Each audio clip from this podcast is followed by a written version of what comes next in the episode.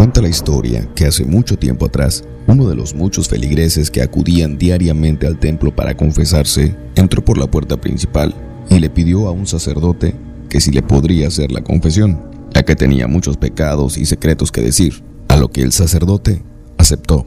Él parecía ser una persona normal, llevaba ropa elegante para la ocasión, y el sacerdote no vio nada fuera de lo normal ya que era muy común que la gente acudiera al recinto para hacer penitencia y pedir perdón a Dios por sus pecados.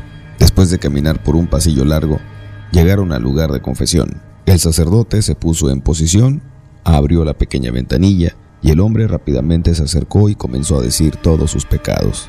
Todo iba muy bien, hasta que de repente el sacerdote salió de ese lugar y se dirigió hacia la puerta principal para salir de la iglesia. La gente que se encontraba afuera notó algo extraño en la actitud del sacerdote, y uno de ellos, que había visto a los dos entrar al templo para hacer la confesión, le pregunta, ¿le sucede algo?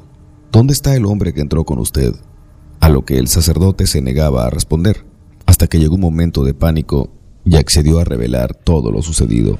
El padre dijo que el hombre que él había solicitado la confesión era un muerto que venía del más allá, para revelar todos sus pecados y que después de una larga conversación, él comenzó a sentirse mal, dejó de escuchar con su oído derecho y es cuando salió rápidamente del lugar de la confesión.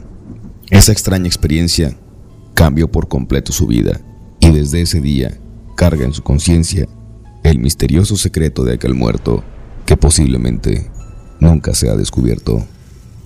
La confesión de un muerto, leyendas y relatos